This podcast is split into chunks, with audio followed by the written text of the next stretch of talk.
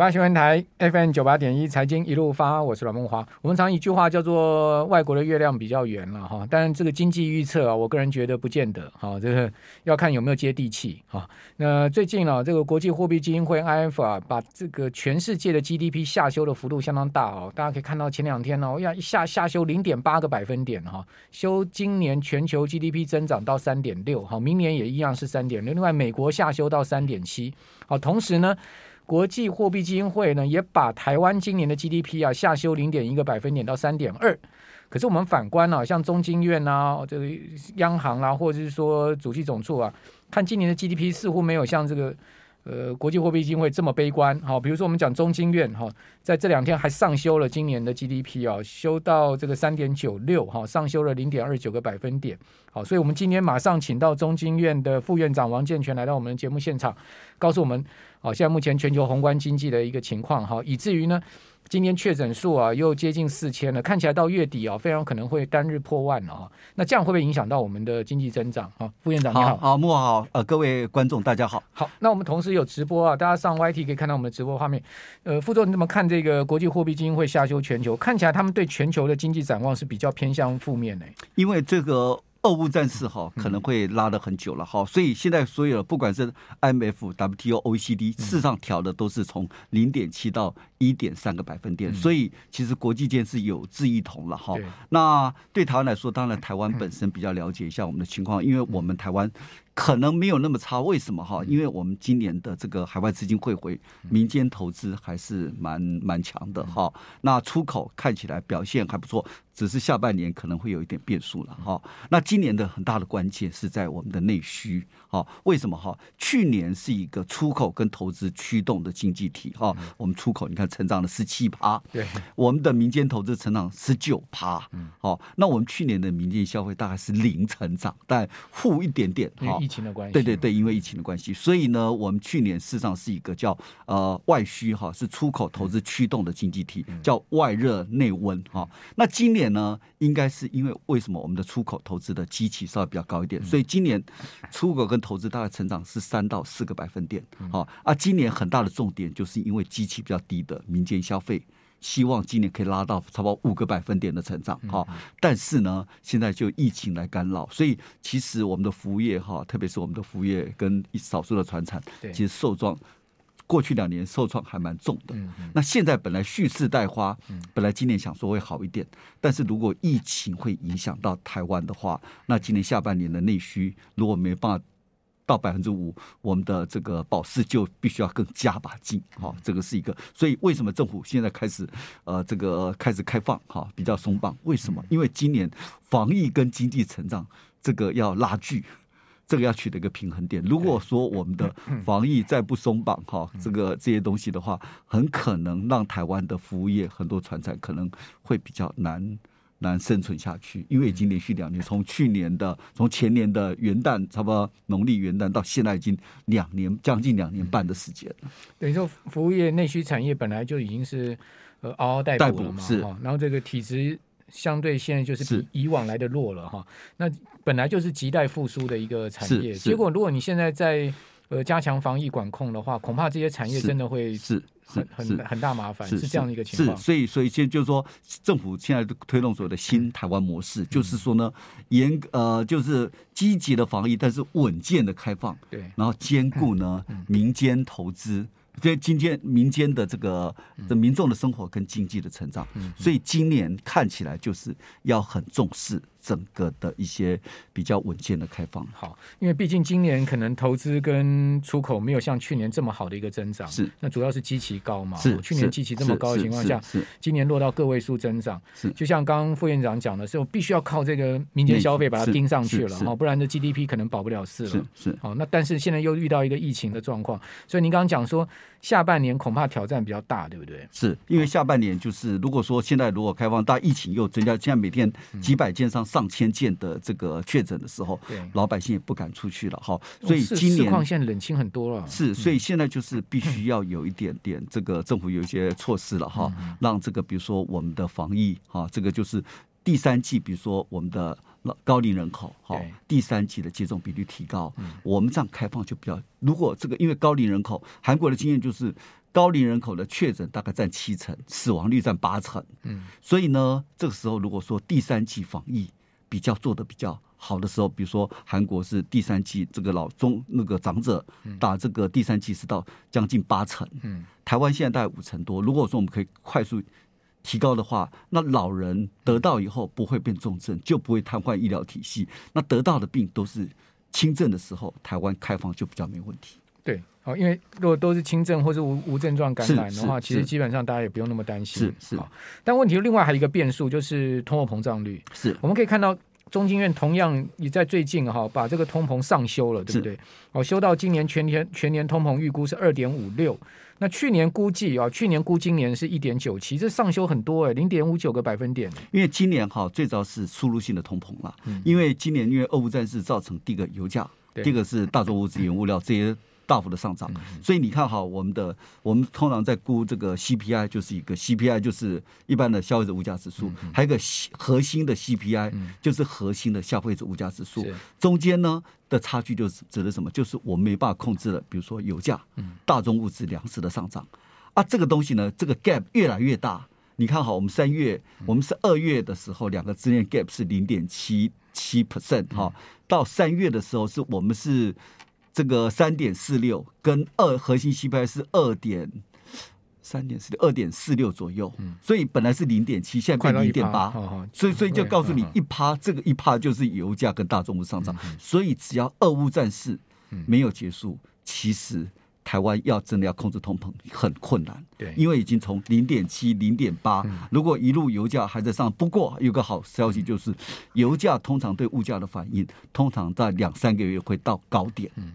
转嫁到，嗯，经济部有在控制啊，经济部有这个就就叫中油吸收嘛，所以中油今年天然气是跟这个成品油大概亏很惨了。是，但是这种吸收是实际上为什么？因为因为物价这种物价上涨有预期心理，对我很多就是过度转嫁。嗯，然后第二个是，就是说你进来以后，你可能反映到服务业。嗯。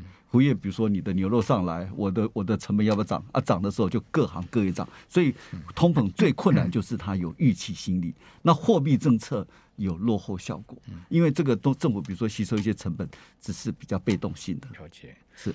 现在另外一个问题很麻烦，我不知道副院长有没有发现哈，就是说现在不单单物价上涨，甚至还缺货，买不到。比如说我呃，先前到一家餐厅去吃啊，蛮大的连锁餐厅哦，他说我们美国牛肉没有了。我不觉得它是没有美国牛肉，可能是因为美国牛肉涨太贵了，太多了，它的成本太高了，所以说呢，他干脆就把这个有关牛肉品项全部砍掉。他说你就点别的。是。另外呢，呃，隔隔没几天，我到另外一家餐厅吃，他说鲑鱼没有了。哦，鲑鱼我觉得有可能因为挪威嘛那边这个欧洲的问题，或是说因为鲑鱼价格涨太多，他干脆也把鲑鱼砍掉。是。所以这个问题就变成是。不单单不是只有单纯价格上涨，因为涨价太多，然后又没办法反映给消费者，因为终端的需求没那么强。像我前阵子有去一个那个。日式的一个这个牛洞的连锁店，对，我本来是大概预期就是一个套餐，大概是大概一百多块，一百三四十，吃不到了啦。现在现在单点就要一百多块，一百八十几块。所以那个因为牛肉涨太多，涨的至少是五成以上，所以呢，其实就是怀疑到这个，就是说我现在涨太多，但是消费者不一定能接受，所以我就把这个牛肉的选项，对，把这个贵的选项给砍掉。好，副院长，这个麦当劳现在随便吃都要两百啊。他以前麦当劳很便宜，麦当劳现在随便吃都两百，他现在都单点。对啊，然后那个您您刚刚讲那个牛冻嘛，还套餐对不对？是是，是是我前一个月那时候还物价没那么高哦，去吃一个套餐呢，一个青菜，一个卤肉饭，然后呃一个那个呃苦瓜排骨汤，这样一百二。这这这 现在就没有没办法，一百块以下就越来越困难加收，是加加菜了，所以说这个呃，那这样物价上涨会不会造成消费更紧缩呢？物价上涨有一个可能性就是会抑制终端的需求，所以呢，其实就说一般现在政府比如说。因为因为控通膨，所以不断的提高这个利率哈。对。但提高利率的结果，所以现在就有人在呼吁说，不能调升那么快的利息。为什么？因为本身就是你通膨就会抑制终端需求，所以可能担心说我们涨得太利息涨得太猛的时候，会产生叫 hard landing，硬着陆，经济硬着陆，而不是 soft landing。所以最近。Paul Krugman 这些美国的这些大师级都出来喊，就说你必须要好，还是要考虑要衡量总体的经济的情况。但是央行，美国的联准会其实第一要务就是控制通膨。对啊，中间呢，他们其实有一点点。呃，失职啦，因为那时候是鲍威尔要竞选连任，所以他告诉你说通膨是暂时性，所以他选上连任以后，他就告诉你说是时候把暂时性三个字拿掉。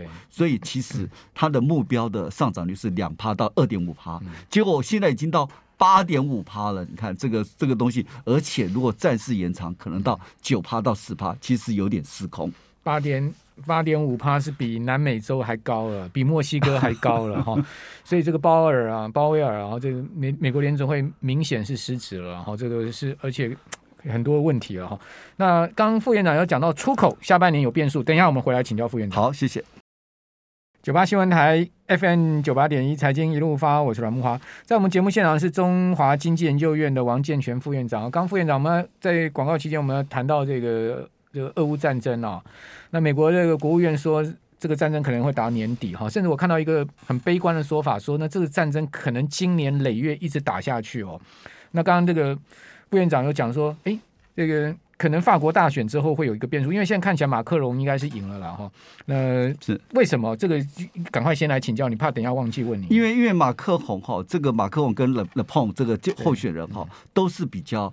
跟苏苏联是友好的，对啊，所以这时候他们希望，对对对，尤其雷朋，所以这个马克宏选上以后，他现在摆脱了选举的压力以后，他可能跟德国来做一些协调，看看能不能怎么样来协调，把这个战事稍微给控制住。然后加上还有一个变数，是因为美国年底还是要期中选举，对啊，所以如果拖得很久，其实对美国也不利。美国现在通膨率这么高，你看通膨率哈，这个就是你不管外交再怎么怎么胜。